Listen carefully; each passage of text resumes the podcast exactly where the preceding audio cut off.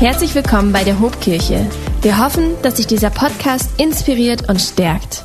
Pfingsten 2020 und wir feiern diesen Gottesdienst online. Wir sind miteinander verbunden über unsere Bildschirme. Hey, wir erleben als Kirche gerade in diesen Wochen, dass Gott in seiner Präsenz nicht gebunden ist an einen Ort oder an ein Gebäude. Er wirkt und er ist präsent durch seinen Heiligen Geist in uns. Und deswegen lautet unser Motto in diesen Tagen, Kirche ist da, wo du bist.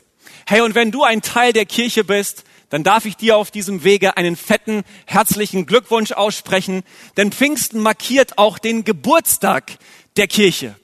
Das heißt, du hast heute allen Grund dazu, die Korken knallen zu lassen und Jesus zu feiern, sein Versprechen zu feiern. Jesus hat nämlich gesagt, ich werde meine Gemeinde bauen und nicht einmal die Pforten der Hölle werden sie überwältigen. Und das ist, was Jesus tut. Er baut seine Gemeinde. Und wie genial, wenn du und wenn ich dazugehören dürfen. Aber was soll das alles eigentlich alles mit Pfingsten? Warum die Ausgießung des Heiligen Geistes? Warum die Geburtsstunde der Kirche? Was will Pfingsten eigentlich bewirken? Hey, ich möchte heute mal mit euch einen Blick auf das dritte Kapitel der Apostelgeschichte riskieren, weil wir dort die Story haben, die sich direkt nach Pfingsten ereignet. Und ich glaube, wir kommen dort auf die Spur dessen, was Pfingsten in uns auslösen will. Schaut mal, ich lese uns Apostelgeschichte 3, die ersten sieben Verse. Und ich lade dich ein, dich reinzugeben in diese Message. Sei mit dem Kopf und mit dem Herzen voll dabei. Wenn du eine Bibel bei dir hast, Blätter mit, hast du Notizblock, klapp ihn auf, spitz deinen Bleistift an und tu alles, was notwendig ist, um das Reden Gottes für dich in den nächsten Minuten nicht zu verpassen. Apostelgeschichte 3 startet, indem es dort heißt, eines Nachmittags gegen drei Uhr gingen Petrus und Johannes in den Tempel, um am Gebet teilzunehmen. Als sie hinkamen, wurde gerade ein Mann herbeigetragen, der von Geburt an gelähmt war. Wie an jedem Tag wurde er an den Eingang des Tempels gebracht, der allgemein die schöne Pforte hieß, damit er dort bei den Leuten betteln konnte, die zum Tempelbezirk kamen. Als er Petrus und Johannes sah, die gerade den Tempel betreten wollten, bat er auch sie um etwas Geld. Petrus und Johannes blickten ihn aufmerksam an und Petrus sagte, sieh uns an.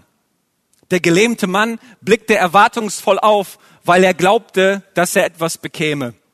Doch Petrus sagte, ich habe kein Geld für dich, aber was ich habe, gebe ich dir. Im Namen von Jesus Christus von Nazareth, steh auf und geh.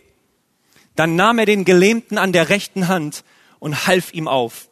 Als er das tat, wurden die Füße und Knöchel des Mannes geheilt und erhielten ihre Kraft zurück. Soweit mal der Bibeltext. Hey, ich erinnere mich äh, noch, wie ich als fünf- oder sechsjähriger Steppke vor dem See bei uns in der Nachbarschaft stand. Und in meiner Überheblichkeit und in meinem Selbstbewusstsein habe ich mir gesagt, ich kann zwar noch nicht schwimmen, aber heute ist mein Tag. Ich habe meine neuen Gummistiefel an, ich werde jetzt reinhüpfen ins Wasser und ich werde den See besiegen. Und ich erinnere mich wirklich noch danach, wie ich ins Wasser reinmarschiert bin und das nächste, woran ich mich erinnere, ist, dass unsere Nachbarin mich am Ufer des Sees wiederbelebt hat. Also irgendwie hat sie das ganze Spektakel mit beobachtet und ist tatsächlich in den See reingejumpt und hat mich vor dem Ertrinken gerettet. Ganz ehrlich, ich würde behaupten, wir alle haben solche Situationen erlebt, wo wir an der Grenze unserer eigenen Kraft gescheitert sind. Ich war Anfang 20 da habe ich bei einer Ballannahme im Fußballtraining, ich bin in so eine Kuhle reingetreten und super unglücklich umgeknickt. Und meine Mitspieler, die in der Nähe standen, die haben dasselbe Geräusch gehört wie ich. Es hat sich angehört, als würde man ein Ast einfach in zwei durchbrechen. Und so sind die Mitspieler angelaufen gekommen und wollten mir aufhelfen und wollten mich an den Spielfeldrand tragen. Aber ich habe nur gesagt, hey, Finger weg, lasst mich in Ruhe, ich pack das alleine. Und so bin ich tatsächlich alleine an den Spielfeldrand gehumpelt, dann auch noch in die Umkleidekabine und schließlich den ganzen Weg bis nach Hause. Und als meine Frau irgendwann mit mir sprach, habe ich das verstanden, dass es eine gute Idee wäre, mal ins Krankenhaus zu fahren. Und nach den Röntgenaufnahmen guckte der Arzt mich an und sagte zu mir, Herr Sawatzki, jetzt wissen wir auch, was da so knack gemacht hat. Doppelter Wadenbein und Knöchelbruch. Und so bin ich vier Monate lang mit Krücken unterwegs gewesen und habe ein Jahr Sportpause gehabt. Hey, was will ich uns damit sagen? Es ist ja super, wenn wir etwas riskieren, wenn wir etwas wagen, wenn wir unsere Komfortzone verlassen und mal über unsere Grenzen gehen, um sie zu überwinden. Aber wenn daraus eine Lebenseinstellung wird, so nach dem Motto, ich pack's alleine, ich krieg mein Leben alleine hin, dann werden wir merken, dass wir regelmäßig, kläglich scheitern. Freunde, das Leben ist zu groß, als dass wir es alleine hinkriegen würden. Pfingsten bedeutet, der Auftrag Gottes ist zu groß, als dass ihr ihn alleine hinkriegen könntet. Wir brauchen den Heiligen Geist. Jesus hatte in dem ersten Kapitel der Apostelgeschichte seinen Jüngern gesagt, hey, wartet und bleibt hier in Jerusalem, betet und wenn ihr dann die Kraft des Heiligen Geistes empfangen habt, dann werdet ihr meine Zeugen sein. Hier in Jerusalem, in Judäa, in Samarien und bis ans Ende der Erde.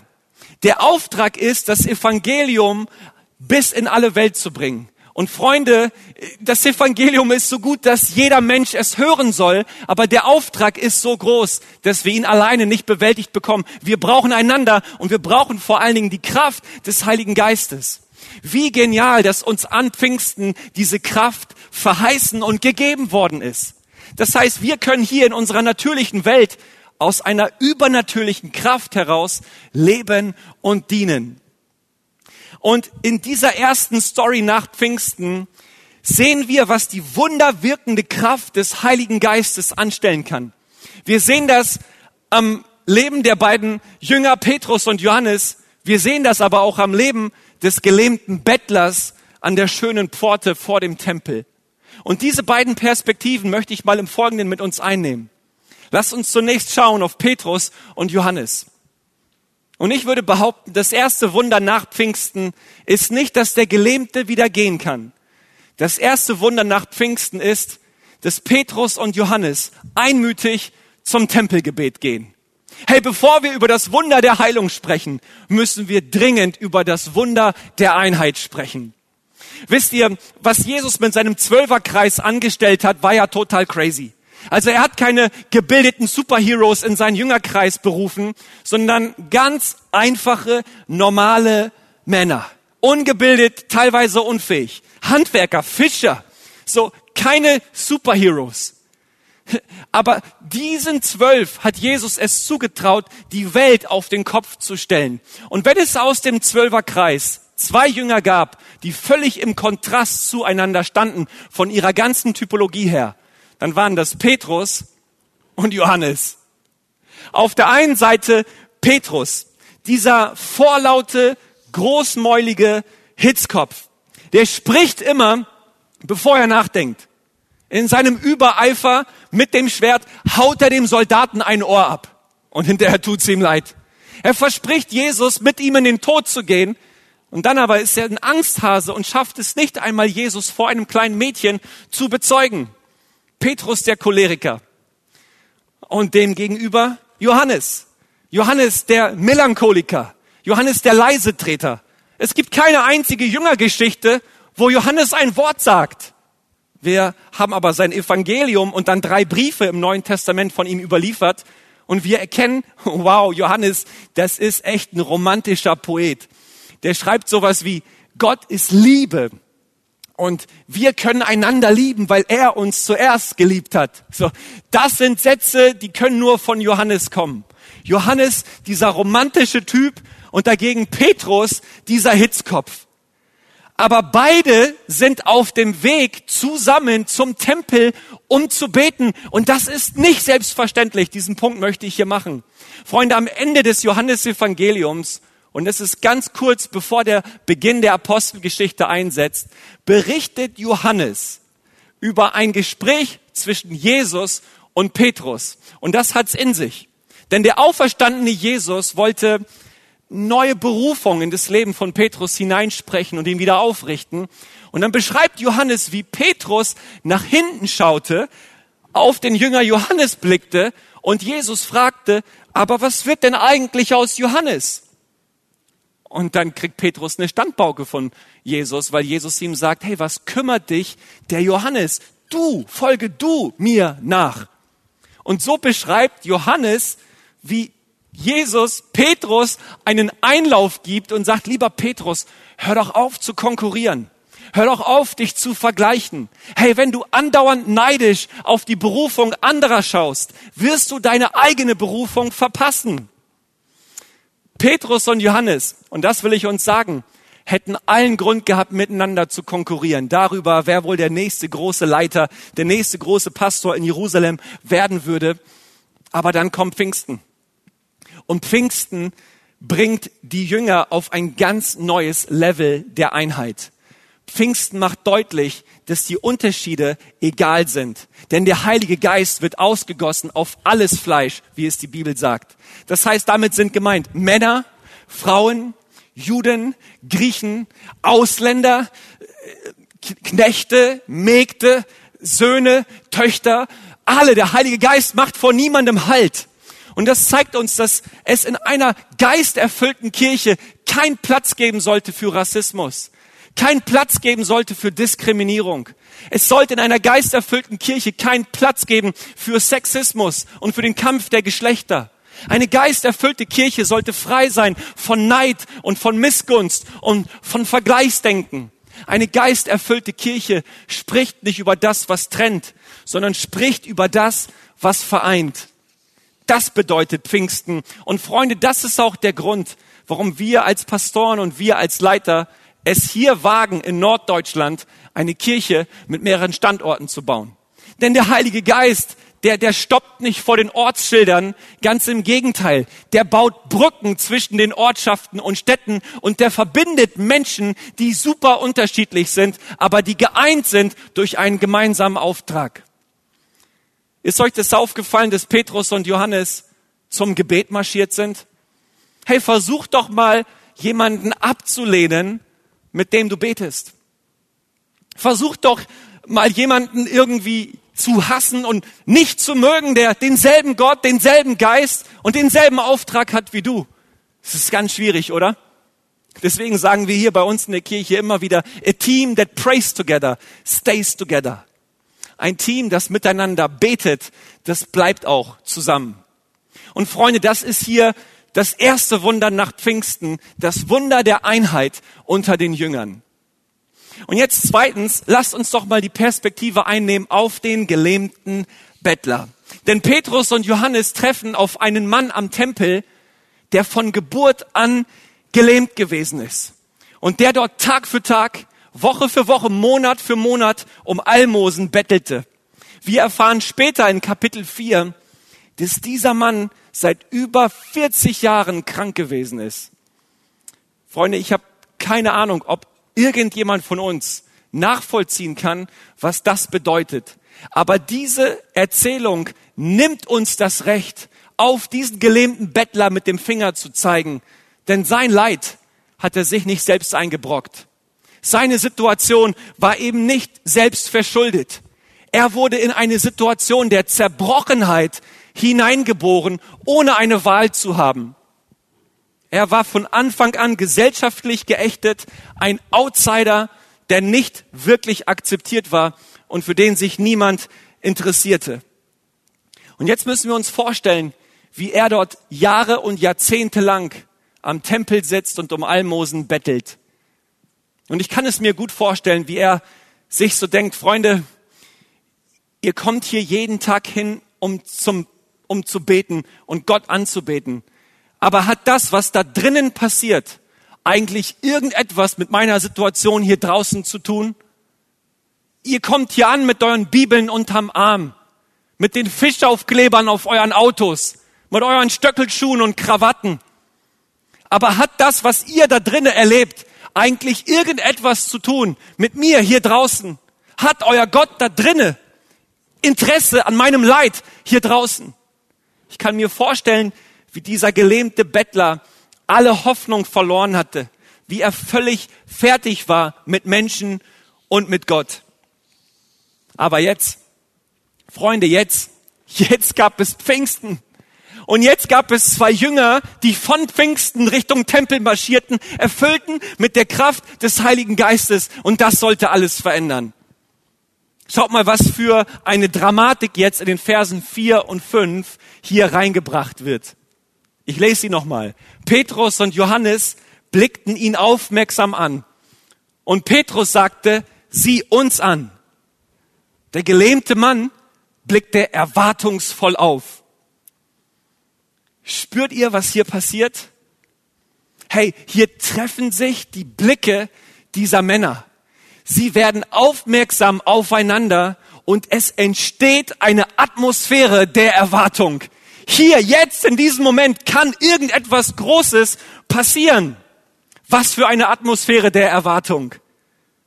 Pfingsten bewirkt und kreiert ein Setting von glaubensvoller Erwartung, dass nämlich Gott in seiner Kraft jederzeit ein Wunder tun kann. Und tatsächlich, das Wunder geschieht. Der Bettler, der erwartet vielleicht einfach nur ein paar Almosen, aber Gott will ihm nicht nur geben, was er erwartet. Gott will ihm geben, was er braucht vollkommene Heilung, vollkommenen Frieden, vollkommene Wiederherstellung, vollkommene Freiheit. Hey, Pfingsten zeigt uns, wir sollten unsere Erwartungen heben, weil Gott ein Profi darin ist, uns über unsere Erwartungen hinaus zu beschenken. Sein Heiliger Geist kann in einem Moment etwas tun, was in 40 Jahren nicht geklappt hat. Und das ist, was Pfingsten uns lehrt. Hey, ich weiß, bei uns im skeptischen Volksmund sagt man, hab lieber nicht so hohe Erwartungen, dann kannst du auch nicht so tief fallen. Ich will mal dagegenhalten. Ich würde sagen, ich will lieber dabei versagen, etwas Großes zu erwarten, als erfolgreich darin zu sein, nichts mehr zu erwarten. Hey, und diese Attitude brauchen wir, dass dort, wo wir von Pfingsten kommen, erfüllt mit der Kraft des Heiligen Geistes, alles möglich ist. Ich will dir sagen, mein lieber Zuhörer, vielleicht bist auch du in dieser Abwärtsspirale, ähnlich wie dieser Gelähmte, wie dieser Bettler an der schönen Pforte. Vielleicht erwartest du auch nichts mehr, weder von Gott noch von Menschen. Vielleicht hast auch du dich abgefunden mit deiner Misere. Ja, ich war schon immer gelähmt, von Geburt an. Ich, ich konnte noch nie laufen. Ich, ich war bei allen Ärzten. Nie hat irgendetwas funktioniert. Vielleicht schaust du auf dein Leben und du schaust in deine Vergangenheit und du siehst Krankheit und du siehst Verletzung und Enttäuschung und Frust. Vielleicht siehst du auch eigene Schuld und Versagen und Streit und Sünde. Da ist Zerbruch und all diese Dinge. Aber ich will dir sagen, mein Freund, was einmal war, muss nicht unbedingt definieren, was einst sein wird.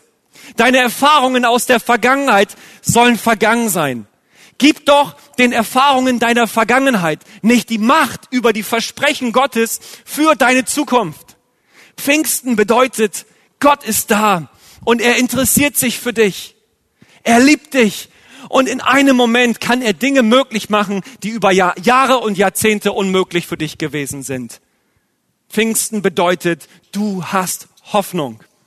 Hey, ich will uns nicht sagen, dass dieses Wunder, dass diese Story nach Pfingsten uns zeigt, dass jeder Gelähmte und dass jeder Kranke gesund gemacht werden muss.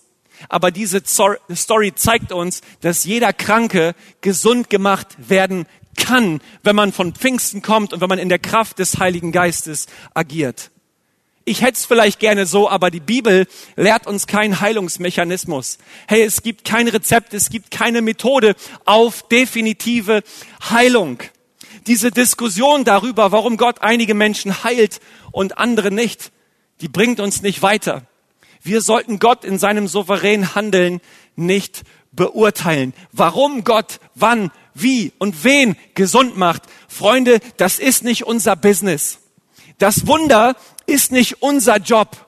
Das Wunder ist sein Job. Unser Job ist es zu glauben, zu erwarten, zu beten, zu hoffen, uns niederzubeugen, Menschen aufzurichten, zu trösten, zu helfen, zu unterstützen. Und unseren Job sollten wir leben in der Erwartung, dass Gott seinen Job möglich machen kann, in der Art und Weise und zu dem Zeitpunkt, wann er es möchte. Freunde, Pfingsten zeigt uns erstens oder bewirkt erstens eine neue Ebene der Einheit.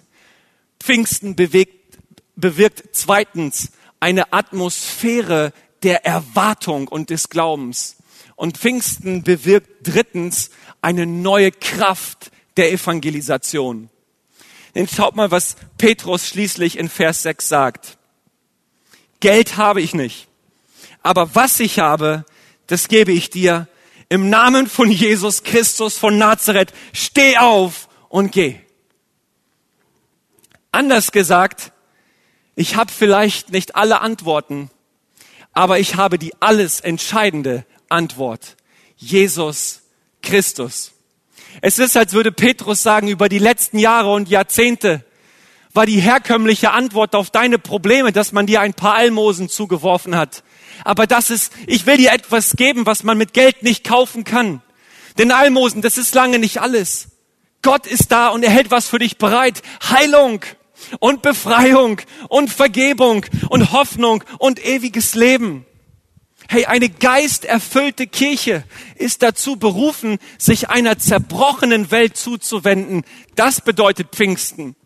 Denn Petrus hat ja den Namen von Jesus nicht einfach nur ausgerufen und dann darauf gewartet, dass was Magisches passiert. Nein, Petrus hat sich gebückt, er hat den Bettler am rechten Arm gepackt und er hat ihn aufgerichtet und hochgehoben. Eine geisterfüllte Kirche wendet sich einer zerbrochenen Welt zu, in der Erwartung, dass wenn sie sich bückt, zupackt und hochhebt, ein Wunder in der Kraft des Heiligen Geistes passieren kann. Und deswegen brauchen wir unbedingt Pfingsten. Eine neue Ebene der Einheit, eine neue Atmosphäre der Erwartung und eine ganz neue Durchschlagskraft in der Verkündigung des Evangeliums. Und Freunde, ich will auf die Zielgerade kommen und ich will uns deutlich machen, was das Evangelium ist. Das Evangelium ist, dass einzig und allein im Namen von Jesus Christus unsere Rettung liegt. Das Evangelium sagt, sagt nicht, dass wir auf uns schauen und auf unseren Namen, sondern dass wir auf Jesus schauen und auf seinen Namen. Es ist sein Name, der uns Rettung bringt. Jesus ist der Dreh- und Angelpunkt des Evangeliums. Im Evangelium geht es nicht so sehr darum, was Menschen äh, tun, wie sie sich furchtbar anstrengen, um Gott zu beeindrucken. Im Evangelium geht es darum, was Gott in seinem Sohn Jesus für uns getan hat, um uns zu befreien. Manchmal verwechseln wir das. Manchmal meinen wir, unser heiliges Leben bildet die Grundlage dafür, dass Gott uns annehmen, vergeben und mit Kraft ausrüsten kann. Aber es ist genau umgekehrt. Es ist seine Annahme, seine Vergebung und seine Kraft, die die Grundlage bildet dafür, dass wir ein heiliges Leben führen können. Hey, Petrus und Johannes, die haben ja das ganze Volk da in Aufruhr versetzt durch diese Heilung des Gelähmten. Und die werden dann vor den Hohen Rat geschleppt und müssen sich dafür verantworten. Und in Apostelgeschichte 4, Vers 12 sehen wir, wie Petrus vor dem Hohen Rat sagt, in ihm allein, in Jesus allein gibt es Erlösung. Denn im ganzen Himmel gibt es keinen anderen Namen, den die Menschen anrufen können, um errettet zu werden. In Jesus allein liegt unsere Hoffnung. Jesus allein mit seinem Namen ist die Antwort auf unsere Zeit, ist die Antwort auf unsere Probleme, ist die Antwort auf die Zerbrochenheit der Welt. Und Pfingsten will uns ausrüsten mit der Kraft, um diesen Namen in alle Welt hinauszutragen, eine Atmosphäre der Erwartung und des Glaubens zu kreieren und zu sehen, dass Wunder möglich werden und Menschen zu Gott finden und nach Hause kommen. Mein Freund, ich weiß nicht, wo du stehst. Ich weiß nicht, was dich bewegt. Ich weiß nicht, ob du Teil unserer Kirche bist oder ob du von fern irgendwo einschaltest. Aber eins will ich dir sagen, es ist kein Zufall, dass du jetzt hier am Start bist. Gott sieht dich. Er liebt dich und er hat einen Plan und eine Hoffnung für deine Zukunft. Und deswegen will ich dir helfen, jetzt mit einem kurzen Gebet dein Glauben auf diesen Jesus zu setzen. Vielleicht ist es ein kurzes Gebet, was dir dabei helfen wird, deinem Glauben Worte zu verleihen. Es kann ein erster Schritt sein auf Jesus Christus zu. Es kann eine erste feste, bewusste Entscheidung sein, von heute an ihm zu gehören. Deswegen lade ich dich ein, wenn du an diesen Jesus glauben willst, Wenn du in seiner Hoffnung leben möchtest, wenn du erfüllt werden möchtest mit der Kraft seines Heiligen Geistes, dann fokussier dich doch jetzt auf ihn. Er ist da, völlig unabhängig, wer jetzt neben dir sitzt und in welchem Setting du unterwegs bist. Er ist jetzt da. Er sieht dein Herz. Er kennt deine Vergangenheit und er will dir begegnen. Und wenn es irgendwie dein Herz trifft, lade ich dich ein, jetzt all das zu tun, was dir hilft, dich auf Gott zu konzentrieren. Schließ vielleicht deine Augen, falte deine Hände, ganz, ganz egal, mach dich bereit zum Gebet. Und wenn es dein Herz trifft, dann sprich mir doch die folgenden Worte nach. Jesus, ich gebe dir mein Leben. Ich bin ein Sünder und ich brauche Vergebung vergib mir meine Schuld.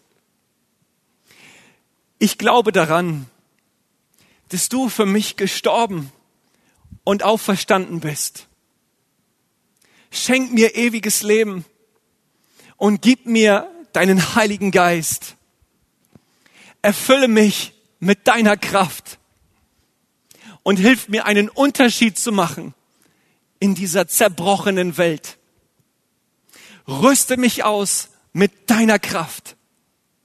Lass mich in dieser natürlichen Welt aus deiner übernatürlichen Kraft heraus leben. Ich will dir gehören und ich will dir folgen. Ich bete in deinem kraftvollen Namen. Amen. Amen, Amen, Amen. Hey, sei gesegnet an diesem Pfingstsonntag und nimm das für dich mit, dass Gott an dir interessiert ist und dir seinen Heiligen Geist geben möchte. Wenn dich dieser Podcast gesegnet hat, würden wir gern deine Geschichte hören. Schreib uns doch unter hallo@ho.de oder noch besser, schau einfach mal persönlich bei uns vorbei. Wir freuen uns auf dich.